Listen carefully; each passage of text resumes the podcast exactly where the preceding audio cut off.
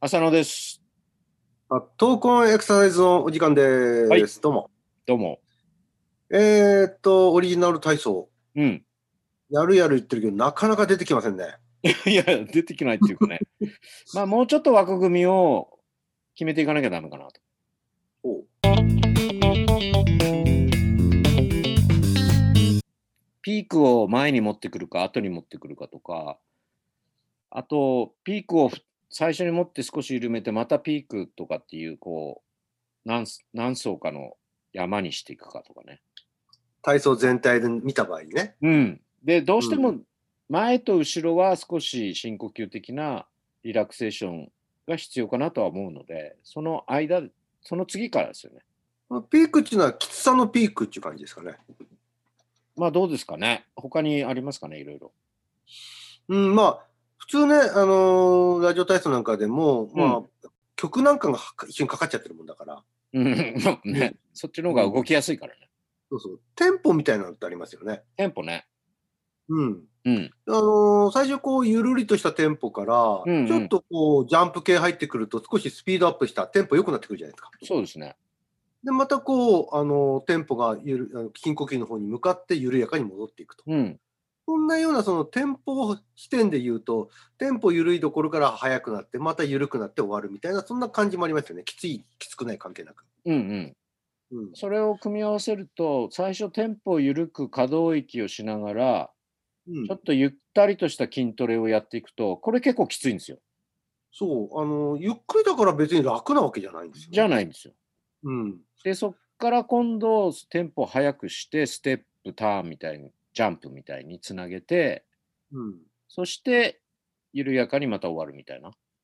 うんそんな二層性、大雑把に言うとそんな二層性がちょっと浮かんできますけど。まあ、あの体操の中ではオーソドックスな進み方っちゃ進み方ですよね。うん。まあ、ただ、このオリジナル体操、その中でも、あのまあ、前回も言ったけど、可動域、うん筋力、それから、まあ、ステップ、ターン、ジャンプジャンプのようなバランス要素、ここをしっかり網羅しながら、その、うんテンポの強弱をつけていく、うんテンポの速い速い遅いをつけていくっていうのは、そういった組み合わせになりますよね。うん。他どうですかね先ほどちょっと言ったその、まあ、ピークの話をしてましたけども、うん。ピークで言うきつさと、うん、まあ、気象転結みたいな感じで。おう文章的な。点で、こう、ちょっとこう、ピークを持っていくみたいな。っおってていうのは前に言いましたけど。そのピークっていうのはやっぱりさあのイメージきつさですか頻度うさん、いや、どっちかというとテンポ早いイメージですけどね。これどうなんですかねきつさの強弱っていうものを混ぜ込んでいくそういった二層性ピークの変化の仕方ってどうですかねあそれがさっき言った、その最初はゆっくりでもきつい。そして、終わりの方はテンポ速くて、きついっていうか、テンポが速いみたいな。そんなイメージで言ったんですけどね。うん、それを例えばこうあの同じテンポが速い中でもきついものもあればきつくないものもあるあ同あ、じテンポがゆっくりなものでもきついものもあればきつくない。そういう入れ子状にしていくのはいいかもね。うん、だからその、テンポの強あの二層性三層性のようなたあの多層性もあるかもしれないけどきつさのその要素があの軽くなったり重くなったり軽くなったり重くなったりっていうの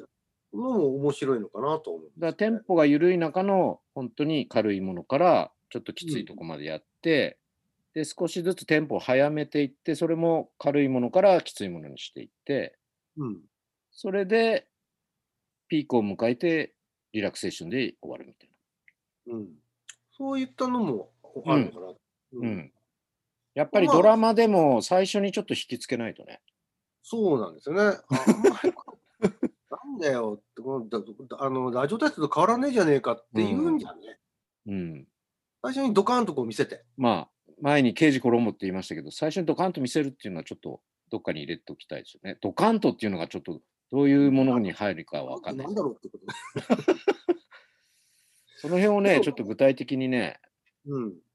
今までやったど動きの中や、これからちょっと取り入れる、作作り上げる動きではめ込んでいこうかなと。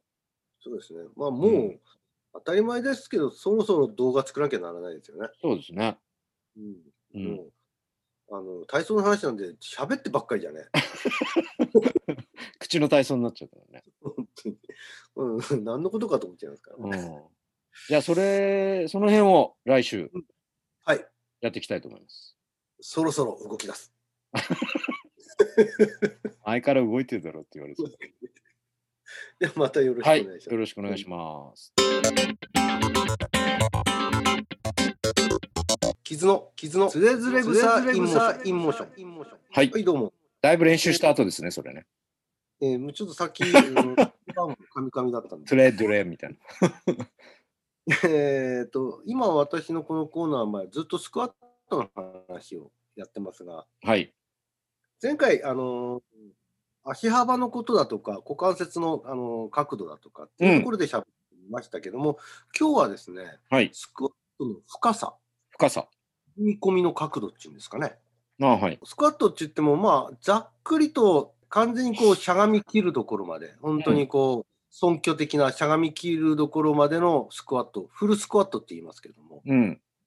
そういうものもあれば、いわゆる大しゃがんでいった時の大腿部がですね、えー床と地面と平行になるぐらいの、まあ、感覚的には膝90度にちょっとふ、もうちょっといってるぐらいかなもうちょっといくぐらいですかね。うんあのまあ、床面と大腿面が、まあ、平行になるぐらいの深さ。うん。もう一つはあの、クォータースクワットだとか、パーシャルスクワットなんていううようんな。言い方されてて、その先ほど言った大腿部とあの床面とが平行になるこれあのパラレルスクワットなんてよく言うんですけどもそれよりもさらに半分ぐらい、まあ、40感覚的には45度ぐらいの膝角度ぐらいの感じですかね、うん。そこでか、まあ、ちょっとしゃがんちょっと沈んでちょっと伸びるようなそういったパーシャルスクワットっていうようなところで大体分かれてるんですけども、はい。で、その、まあ、スクワットのその深さ、どこまでこうしあの沈み込んで伸び上がるかっていう、その角度、えー非常に重要な要素だと思うんですよね。うん。で、それを、そのその角度の違いによって何がじゃ違うのかっていうのを見てる、えー研究をちょっと紹介していこうかはないと思います。まずですね、今言った完全にしゃがみ込むフルスクワットと、それからパラレルスクワットといって大腿部が地面と平行になるぐらいの深さでしゃがみ込むやつ、う2種類でやらせてみて、その時の、まあ、お尻と大腿部の筋肉の筋電図を比較検討してるっていう研究があります。は結論で言っちゃいますとですね、フルスクワット、あのー完全にね、しゃがみ込んだところの、えー、とスクワットと、い。うんえ。ーはあのパーシャルスクワットとの違いはな、どこに違いが一番あったかっていうと、実はお尻の筋肉に一番違いがあったと。これもちんろん、足裏はつき地面につけたままですよね。あのフルスクワットですよね。かかと上がったりしないようにね。しないで。はいはい。一番完全にフルスクワットの状態がパラレルスクワットと何が違うかっていうと大臀筋お尻の筋肉の筋活動が、えーフルスクワットの方が非常に高かったと。うん。で残りの他はですねうん。意外に大した差はない。あ、他の筋肉。うん、うん。どこ見じゃあ他どこ見てるかっていうとうん。大腿四頭筋の中で内側後筋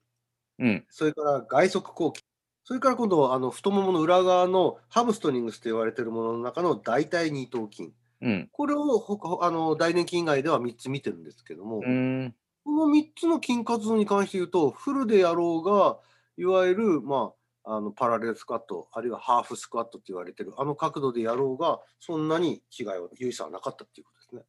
うん。これ、あの、筋電図のデータの出し方は、ちょっとその、いわゆる最大の筋活動の何パーセントで働いてますかっていう比較ではないんですよ。おう。えー積分値と言いまして、うん。筋電図って、まあ、あの動いていくと、まあ、あのずっと止まってるわけじゃないんで、動いてると、まあ、あの筋活動、筋電のその増減が起きるんですが、うん。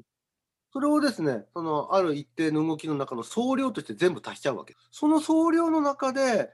例えば大臀筋がどれぐらい働いて、どれぐらいの割合で働いてるかとか、うん。大体頭筋がどれぐらいの割合で働いてるかとかっていうその割合で見てるそういったその全体の動きの総量の中で今この筋肉はどの仕事どのどの程度の仕事をしていますかっていうような評価をしてます、ただあのどうしても、あのースクワットのイメージって膝の屈伸ですからどうん。うしてもこの太ももの筋肉っていうイメージあるじゃないですか。うん。でこれがやっぱり膝のかあのひ深下までこう深く沈み込むっていうことは、まあ、膝の角度もかなり深くいくわけですから、うん。そこから今度さらに伸び上がろうとするときには、よりそのひ膝のあの進展する伸び上がるための筋肉の働きが求められると思うじゃないですか。うん。ところがフルあの完全にしゃがみ込んだところのスクワットとパラレルあるいはハーフスクワットって言われてるところではこの太ももの筋活動には大した違いはないみたいですね、うん割合は。うん。何が違うかって言ったらお尻の筋肉の活動が違ったと。うん。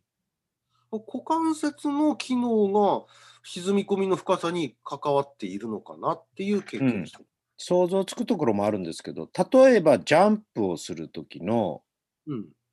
まあ、フルにしてジャンプする場合もあれば、途中でジャンプする場合もあるんですけど、最初に働くのはやっぱり股関節周りなんですよね。おうそれで体をまず指導して、で、膝が伸びて、最後、足で床を蹴るような。うん。まあ、これはあの大きさというよりは順番なんですけど、だからやっぱり優位に股関節がまず動くってことが、まあ、スクワット動作みたいなのには重要だと。だから逆に言うと、股関節をあまり曲げないで膝だけ曲げるっていうのは、ちょっとスクワットの定義からするとちょっと外れてくるんじゃないかっていうことも言えなくもないかもしれないですよね。なるほど。うん。うん、あの歌詞のやっぱりあのこ関節の協調性も求められるしうん。股関節がお思ってる以上にこう、うん非常に重要な役割を果たしているだからどうしても動きとして見てると、膝の曲げ伸ばしにしか見えないところがあるんでうん。ただ前に言ったようにリンク構造だから股関節が伸びればそれにつれて大腿部が上がっていくから、まあ、結果的に膝も伸ばされていくとで膝が伸ばされていけば今度すねの部分も起き上がってくるんで結局硬いも引っ張られていくみたいなそれがまあジャンプの時なんかやっぱりそういう時間系列時系列ごとにうんあるっていうのは分かるのでそれをもってして今の話を聞くとやっぱり股関節を重要視するしなきゃならないってことですよね。あのそうなんですねスクワットエクササイズ自体がね。うんこの研究ではとそういう感じですね、うん役割としては深くなった時の役割のそのき寄与の仕方、えーはそれはお尻側の方にあったっていうう話です。ん。ということで、またちょっと深さのどこまで、えー深くすると何がどう影響するのかっていうのをもうちょっとつきあのやっていきたいなと思います。わかりましままた次回もよろしく。た。はい。